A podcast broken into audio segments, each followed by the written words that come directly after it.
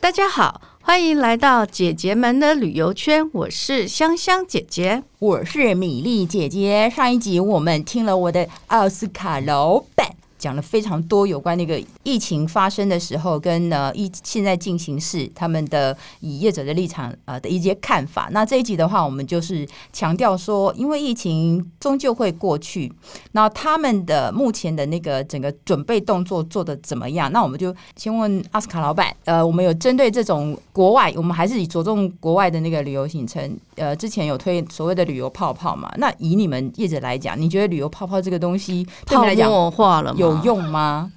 现在好像大家已经不太提泡泡这个事情了，嗯、可能真的跟香香讲的就已经泡沫化了。嗯，以前我们最早会觉得说，哎，柏流可能是一个我们很好承认为，因为因为柏流也没有什么确诊率，嗯、而且挺安全的。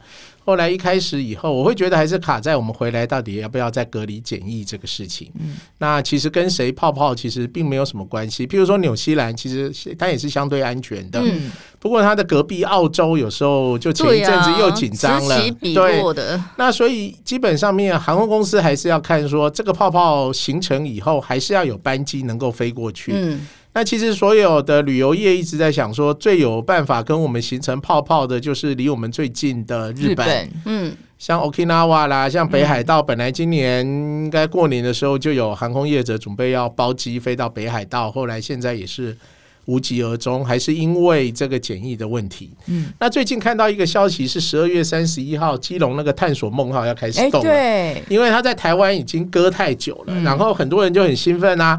十二月三十一号，我能跟太守问号，然后到花莲去过年。因为你现在台铁的的那个火车票你也抢不到啦，饭店也抢不到啦，都没有。好，那接下来呢？大家又浇了一一盆冷冷水。嗯，你猜是什么？不不能怎样？哦，那个游轮上面好像有有那个仪式吗？不是，要有四十八小时的 PCR。哦，对，那个那你就想到又要去戳一次鼻子的四十八小时，大家又开始又又缩回来，就想，嗯、那我必要做这个事吗？然后现在又想说，好了，我就去四十八小时去戳一次。嗯，我要去翻箱倒柜把我的护照找出来。结果有个客人说我护照找到了，结果还有护照吗？要要护照啊。可是他是在岛岛环那个东花东走哎、欸，对，在花东走，不过他会开到公海去啊。哎呀，他为什么要开在公海？嗯因为在商言商，我的赌场总是要让大家过年总是要去 happy 一下吧，是是。所以请那个米粒去把你的护照找出来。米粒又不想到我的护照不晓得有没有过期，还是被藏在保险箱，已经两年没用了，不晓得。对耶，过期了没啊？对呀，那你这样想，明天十二月二十六号我要去外交部，又要赶件，又要多花两千块，我就说没关系，台大医院在旁边，你顺便去做。PCR，然后你多付两千块钱去改你的护照。一条龙作业。十二月三十一号准时基隆港报到，去那个跨年，然后就隔天就到花莲去，一样可以看曙光。那很多人说我需要完成这个样子，对呀、啊，那么。那不过总总是这样子啊，连五岭都有人要那个要上去的，其实这个也是一个方式。所以其实现在大家对于旅行其实是有很多不同的想象。那最近。又有几个消息，譬如说桃园机场以后可能可以刷那个 One ID，就是你的脸部辨识的系统。嗯、那航空公司也说，以后大家就不要再拿纸本的登记证了，所有的登记证都在你的手机，在你的 i 那个手机的 APP 里面。嗯那时钟部长也说，下礼拜我们就可以把我们的纸本的黄卡拿去登录，以后变成是数位的 ID，然后就有那个 QR code。对，然后好消息，欧盟也承认我们的那个 QR code 了。嗯，所以只要你敢飞，那基本上我们似乎距离离开台湾出国的机会又又往前迈一步，又往前迈了一步。那当然，这个事情到底怎么说个准呢？时钟部长说，等我过年以后再告诉大家。所以现在大家也不敢动。然后观光局也说，旅行社也不要轻举妄动哦，不要想说要偷跑哦。所以那个不准登广告哦，一次要以那个国家安全为重。这个大帽子扣下来，所有的旅游业者，大家又缩回来了。那探索梦号目前。四十八小时要做 PCR 这个事情，的确是需要再去考虑的。嗯，那当然，台湾的整个旅游上面其实有它的季节性，因为现在是东北季风。对，所以你可以看到像澎湖啦、像金门、马祖啦、嗯、一些离岛，可能这一阵子就已经没有什么人了。嗯，那当然就是虽然有东北季风，那大家就说那 Okinawa 也有东北季风，大家也不是去了吗？嗯，所以这个时候其实大家就是在观念跟季节上面的一些转换的一些不同。那在旅游业来讲，大家怎么去看待，或是现在做些什么事情？我们现在很多的老板就是说，我们再想想说，以前我们每年出国的客人那么多，那这些客人其实他并不是安分守己，这两年都不敢出去哦，他还是自己玩，只是他不跟你旅行社玩了。嗯，那这个时候我们就想到说，那我们怎么样再去 recall 我们这些客人回来？嗯嗯，然后让他们可以一起跟我们一起去玩。那这个时候，我们做了一些事情，我们就觉得说，旅行社日后的存在价值是要会做一些 event，要会去做一些产品的包装。嗯，譬如说，我们有没有可能去包场阿卡米那个月亮餐厅，嗯、或是 Masaryri 的那个太阳餐厅？前一阵子我们就是去做了这这个事情，然后把屏东的雾台乡的太武部落的哈游西又把它包进来。哦，三天两夜。然后呢，我们也不要搭的大游览车，你就搭高铁。嗯、然后我们的客人其实很多都六十五岁以上，我们就最爱六十五岁以上的客人，因为他可以搭高铁商务舱买一送一，不是啊，对，半价，半价。所以现在其实有了高铁，台湾慢慢变成是。一日的旅游圈了，是，他可以早上台北就到左营，我们在左营接他，他其实可以做一天的行程。嗯，他要是真的冲一点的话，他要不要去阿朗伊走一趟再回来？其实也还来得及，只是说有没有必要搞成这样？他可以在旭海或者在牡丹湾再住，其实可以慢慢来。对了，不过他们很享受，就是我一日去日月潭，一日去五界，那但不是从台北拉车下去。我们就在台中的乌日高铁站接他，我们就九人坐八。嗯，因为平常心讲，现在饭店也不好订。嗯，那对于他们来讲，就是说我搭高铁商务舱很舒服啊。好，所以呢，除了高铁呢，可以买一，也不叫买一送一，就是半价八成，六十五岁以上。嗯，然后呢，我也跟我们国外的河轮呢，跟邮轮业者说，那你给台湾市场有什么好的优惠呢？对，什么好优惠？他说呢，我就给你 BOGO。我说什么叫 BOGO？这时候还要给我考英文。他说说很容易啊，叫做不用 Go BOGO，它叫做 Buy One Get One Free 啊。哦，然后我说啊，这我懂了，这就是买一送一嘛。我说这早就该那个。我说我们台北的那个百货公司周年庆也有这样子的活动啊。他说好，那你就现在呢就赶快帮我推。我说没问题。我说呢，可能明年七八月或暑假开始就可以来做这个事情了。那我说呢？万一万一万一呢？明年七八月还是不能走怎么办呢？那业者就说：“好，既然你这么支持我们，除了给你 BOGO，再给你买保险。”我说：“什么叫买保险呢？”他说：“呢，你一个人给我七十九块的保险费，这个七十九块美金也不是我赚的，这个我跟国外的保险公司呢买这个 cancellation 的保险，就是说，如果到明年七月八月。”因为台湾不准出来，或是台湾要隔离，然后呢，我们欧洲呢也有一点紧张，也不能来的时候，你可以在三十天以前无条件取消，你的损失就是七十九块。哦，那我说，哎，这个事情还蛮不错的，我就跟我几个客人讲说，你们现在只要花三千块钱，我先帮你订明年的仓房，而且呢是买一送一的优惠。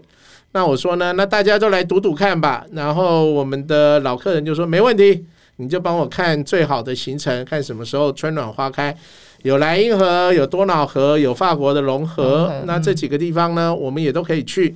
那最好呢，我们一次飞过去呢，我也知道明年的机票一定会很贵。嗯，最好呢，我就是呢莱茵河加多瑙河。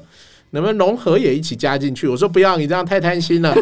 我们就从阿姆斯特丹呢一路搭莱茵河到巴塞以后，或许到那个德国的莱茵运河，我们就转到多瑙河去。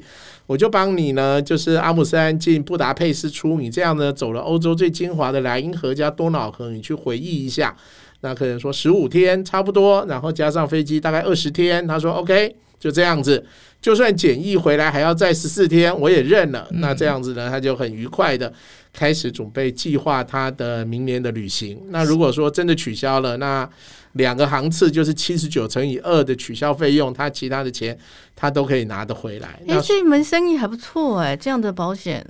对，那其实也不是，因为台湾的保险公司不做这样的保险，啊、那这个部分就是必须要由国外的和轮或是海轮公司去谈。是，那以前台湾的客人对于搭游轮这个东西，他有几个罩门，就是第一个他会问说：“奥斯卡，你那个船多大？”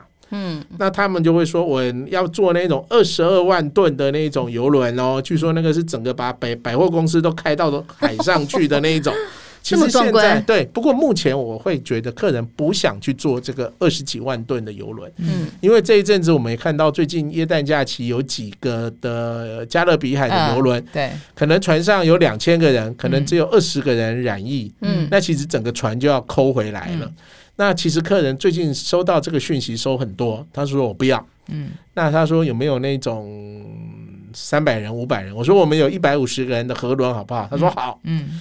他说：“这个呢，我们在海上也可以马上回来，就是我们在河上嘛，对不对？然后如果一有个风吹草动，赶快停，我们马上跳到岸上来，各自疏散，各自掩蔽。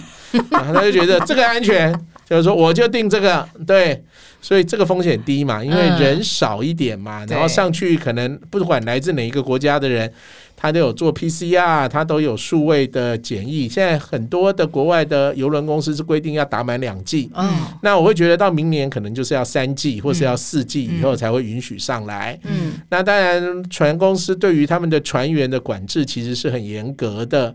那当然不需要每天做 PCR，不过他们的船员会自我做这样子的一个防护。那总是在这样的情况之下，可能明年就会有机会去。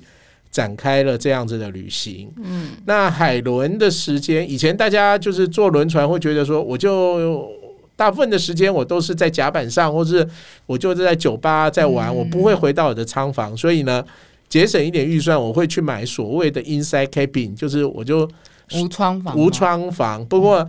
现在大家的意识就是说，我不要无舱房，我都要做靠窗的，有靠窗有阳台，而且我要自己有阳台，嗯，因为到时候如果有个风吹草动，可能空调关起来，他们怕空调会互相那个嘛，嗯，我就把我的窗子打开啊，然后我会觉得这个事情还可以挡一阵子。我说，哎呀，你别紧张啊，你就搭河轮就好了，你就隔天马上就给你靠岸，你就可以上来了，你就不用紧张这个事情。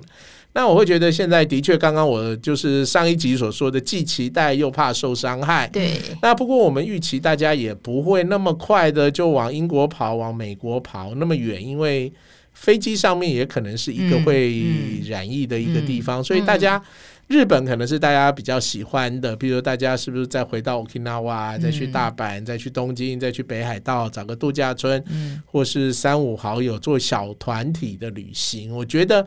这个是我们在看疫后的旅行趋势啦，然后大家可能在预算上面会稍微比较宽裕一点，因为呃，大家两年来已经存了不少钱准备出国了，然后也并不是说旅游业想借由疫后去大赚一笔，也没这回事，因为旅游业还是一个很开放竞争的市场。不过就是说，以后大家的旅行方式已经会摆开大堆头的或是量化的市场。会比较做一些小团体、小包团的旅游，这个是我们在关心以后的整个的旅游的包装或旅游的趋势这样子。嗯，那我比较好奇的是，其实奥斯卡有有提到嘛，就是说我们其实一般消费者经过这个疫情以后，其实出国变成一种类似像重生一样，就是非常不容易，在心态上。的的的出游的心情，或者是说你们让客户来报名的这样子的那个服务的方式，其实已经非常的不一样了吧？那如果是这样的情况的话，你们在你们的包装上，或者是说行程的安排上，会有一些变化吗？例如一开始就是什么样子的这个惊喜或等等之类的吗？呃，其实客人现在不太喜欢所谓的惊喜啊，所谓的惊喜就是可能又不能去了，或者惊吓、惊吓跟惊喜 意外，可能就是在一线之间。嗯，所以现在客人可能就会想说，我只要安心，嗯，然后安全，这个是他的 first priority，他就会觉得说，譬如说我们现在行前，就算在台湾，我们有一个小包包，里面会放着口罩。放着酒精，酒精放这些，他就觉得这个是很贴心的。嗯、然后要不要每天量体温这个事情再说，因为到每个地方我们大家都还会扫条码嘛，嗯、还会过那个，所以呃，我会觉得大家是需要有一个安心，然后接下来。嗯人与人之间的彼此信任是必须要去建立起来的。哦、我会觉得这个很重要，因为团体旅行，其实旅行除了自己旅行或是个人旅行，其实团队之间的旅行，或是大家在生活、在工作上面的经验的交换，或一起做一些什么事情，其实这是一个旅行上面也算是一个核心价值。嗯，就是你可能跟别人一起旅行，你今天跟米粒姐姐去跟。那个珊珊姐姐对香香姐姐去，其实都有不同的互动。你认识了一个新朋友。嗯，以前我们常常在开玩笑说，如果你要让两个最要好的朋友分开。就是一起去，就叫他们一起去旅行。因为很容易吵架，因为很容易吵架，所以以前他们来就是来做旅游咨询或者来安排的时候，我就说你们不要把行程排太满，拜托不要排太满，因为你随时吃完午餐以后，有一个人要去逛街，有些人要去看博物馆，有些人要去做什么事情。我说为了避免你们常常吵架，所以请你们不要落太多行程。嗯，我们就觉得现在有很多客人就是说网络上面网美很多的网美打卡客人就。就会拿说，哎，奥斯卡，我要去这个地方哦。嗯、据说这是一个新开的餐厅。我说不要排那么满吧，嗯、你们就有空的时候再去。就是出出国旅行的心情，很多人就觉得说，我如果是重生的话，我的旅行就是我没去过的，我没吃过的，我没买买过的，通通我都要里面。那其实这个事情我会觉得太贪心了。嗯就好像你刚生完一场大病以后，你不太可能马上就去吃大餐，大餐嗯、你要先喝喝点粥吧，喝点牛奶吧，嗯、你就慢慢让你的。我会觉得这个部分可能要有一点，也不是叫重生，就是 recover，就是让你的行为、让你的思考、让你的或许这样子也是一个超脱，让你对于旅行的定义已经不是像以前的。什么上车睡觉啦，下车买东西啦，然后那个我会觉得什么都要啊，什么都要的。我会觉得现在不要，现在就是说你在旅行上面，你想要的是一个什么样？我的和轮旅行，我后来在几次的演讲里面，我把它改成叫做随和旅行，我就觉得。旅行这个事情就随和，嗯，就是你人要随和。以前我们会常常说，哎，米粒姐姐，你那天去阳明山下雨，我就说你这个可能人品不太好。那当然，我这个事情又会被他被他修理。为什么人品不太好？我说，那当然我们不会说人品不好，我们说你是富豪。嗯，因为呢有下雨就代表你是富豪，台语讲的富豪这样子。那所以这个时候就会变成说，我会觉得旅行这个事情其实跟。天时地利人和，你不能什么事情都叫旅行社去完全去 control，毕竟这个事情我们不太能够去 control 什么时候台风会来。就跟前几天据说阿里山的慈云寺的枫叶是最漂亮的，因为其实不是在那个 timing。嗯，我们常常说，哎，枫叶的时候应该是更早一点，其实并不是，可能是一个寒流来，嗯，或是一片风突然突然来的时候，就好像就啪就来，那个东西是。可遇而不可求的，那当然还要看你有没有斋戒沐浴，你的人品好不好？那当然也并不是这么一回事。我的意思是说，旅行就是平常心，因为很多的事情并不是你能够去计划的，计划，嗯，或是你去 control。你如果很多的事情，你就觉得航空公司它的班机晚了十分钟，你就觉得耿耿于怀。我说。哎呀，为什么这么倒霉？你看，我从台北要飞出去了，结果这个班机 delay 十分钟，会耽会耽误到我到巴黎香榭丽榭大道十分钟。你如果想这个东西，你就根本就走不出去了。我会觉得就是就是这样子。你如只要能够跟你的好朋友，或许不不见得是你的好朋友，只是一个新朋友，然后大家平平安安的，然后就完成一个。你计划里面的旅行，而且这个旅行你也不要看人家天天吃米其林，天天去吃鹅肝呐，去吃鸭肝呐，去吃鱼子酱，不见得这样子。你会觉得在你的天数，在你的预算里面，能够去让你的旅行有收获，我会觉得。这个就是上帝的旨意，让你不要再像以前这样子的去玩。我会觉得这个部分应该是在以后，大家对于旅行的观念跟旅行的想法，应该要有一些做一些新的不同的诠释。然后大家会借由这个旅行上面，你会得到更多。嗯，定义要做个改变，是心态。那你像呃，你们呃呃，在呃旅游行程里面，像因为你们这两年其实有。腾踩了很多国内的，包括其实国内，因为到时候如果说海外市场开放，国内可能它又会呃就不会那么多人。那你们这样这两年走下来，觉得呃之后可能大部分还是为海外市场为主，可是国内的部分，你们会加入旅行社的规划吗？未来？国内的旅行，我们觉得很重要。慢慢的，在这今年，我们做了一些所谓同温层的旅行。嗯、什么叫同温层旅行？我们嗜好一样，嗜好一样，都是六十五岁以上，然后高铁都要搭商务舱的人，然后都要买一送一的人，这个我们叫一群。所以我们把它叫做六十五加同温层。这些人只要他不管你去哪里，你只要告诉我说你我的高铁要订什么时候。嗯，哎，所有老人家 APP 都很会用，哎，我没想到，是啊，他说不用，以前图也很会用，对，绘图也很多。说以前说我还要在高铁站买票，然后怎么把票寄到那里？现在都不用了，他们就 A P P，要不然就是说奥斯卡，你帮我订好以后分票给我。我说哎呦分票我还不会用，他说怎么不会用呢？太逊了吧！就 A P P 上面你得点多人分票，你就可以把票分给我啊。我说哦哟，这样子啊，这进步了。那我说那我们要在台北车站东三门集合，他说干嘛在东三门集合？我们就在我们的位置上面集合。他说，因为他有些坐捷运来，从北投来淡海线，他就从下面钻出来了。他说你少去了，你还拿个小旗子在南一门等我们，不必不必，你帮我去把那个摩斯汉堡买好就好了。所以，哎，其实我们发觉很多老人家行动派。最近他又有人教我了，我不要坐商务舱了。据说台铁有一个叫 TR Pass。我说什么叫 TR Bus？我说我只听过那个明日号跟蓝皮解忧，那没有那个讯了。他说有一种就是四人成行，你买一本 TR Pass，他说还可以坐。普悠玛可以坐泰鲁格，而且呢，他都知道周间旅行，然后他可以只要先订到位置，哦、那个就有一点像我们以前去欧洲的那个周游券一样，哦、三日周游券，对，三日跟五日的周游券，而且那个票几乎打了一半呢，哦，对，对，对，对，对，所以那个折扣很大的，而且当然是你必须要先订到那个位置，因为像普悠玛啦，像泰鲁格是不能有站位的嘛，所以变成说你必须先坐，那他们也知道礼拜六、礼拜天他们订不到，所以他们就礼拜一到礼拜五之间去旅行，所以他们。也会善用这样子的一些旅行方式，他就说：“你就帮我找一个九人座，在花莲机场接我，在花莲火车站接我，然后我们到什么地方玩到玉里，好，玉里以后他们要知道住什么民宿啊，然后他们不见得要去住什么大饭店，所以这些客人他其实对于旅行上面开始有他们的一些主张，这个就是同温层。嗯，然后我们有一些客人就是说。”我也不要你给我派一个九人座的那个挺浪费钱的，每个人都还要分担好几百块。嗯，他就说呢，平西线我们就坐到金桐，嗯，然后呢帮我们找个当地的导览带我们矿坑走一走。嗯，接下来我们在那边用个矿工便当以后，然后我们再做一个一段。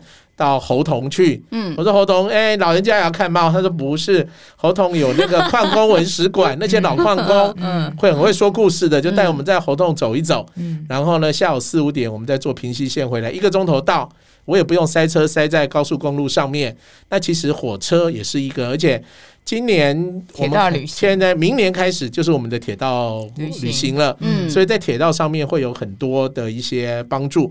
所以呢，明年疫后，其实，在出国旅行，我们还在观还在观察中。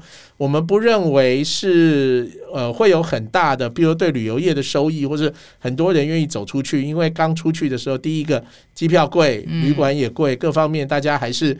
有一点怕怕的，所以明年可能如果有机会，会在三月春暖花开，春天的燕子来了，四月可以开始走，五月可以开始。或许明年的下半年是乐观的。嗯，如果不是这样子的话，其实台湾还是可以维持一个很不错的一个旅行。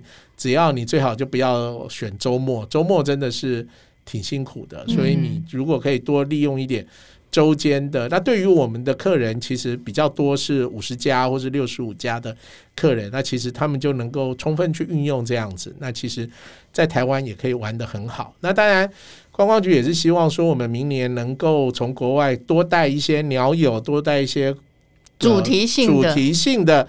旅游回来，然后可以带一些客人进到我们这个地方。嗯，那我会觉得这个部分我们就会去更深入的，然后去做一些国际行销的事情。那这样子的话，因为国内跟国外其实我们的周间，以前我们常常遇到一些地方或是民宿业者，叫说你们是周休二日，我们叫做周休五日。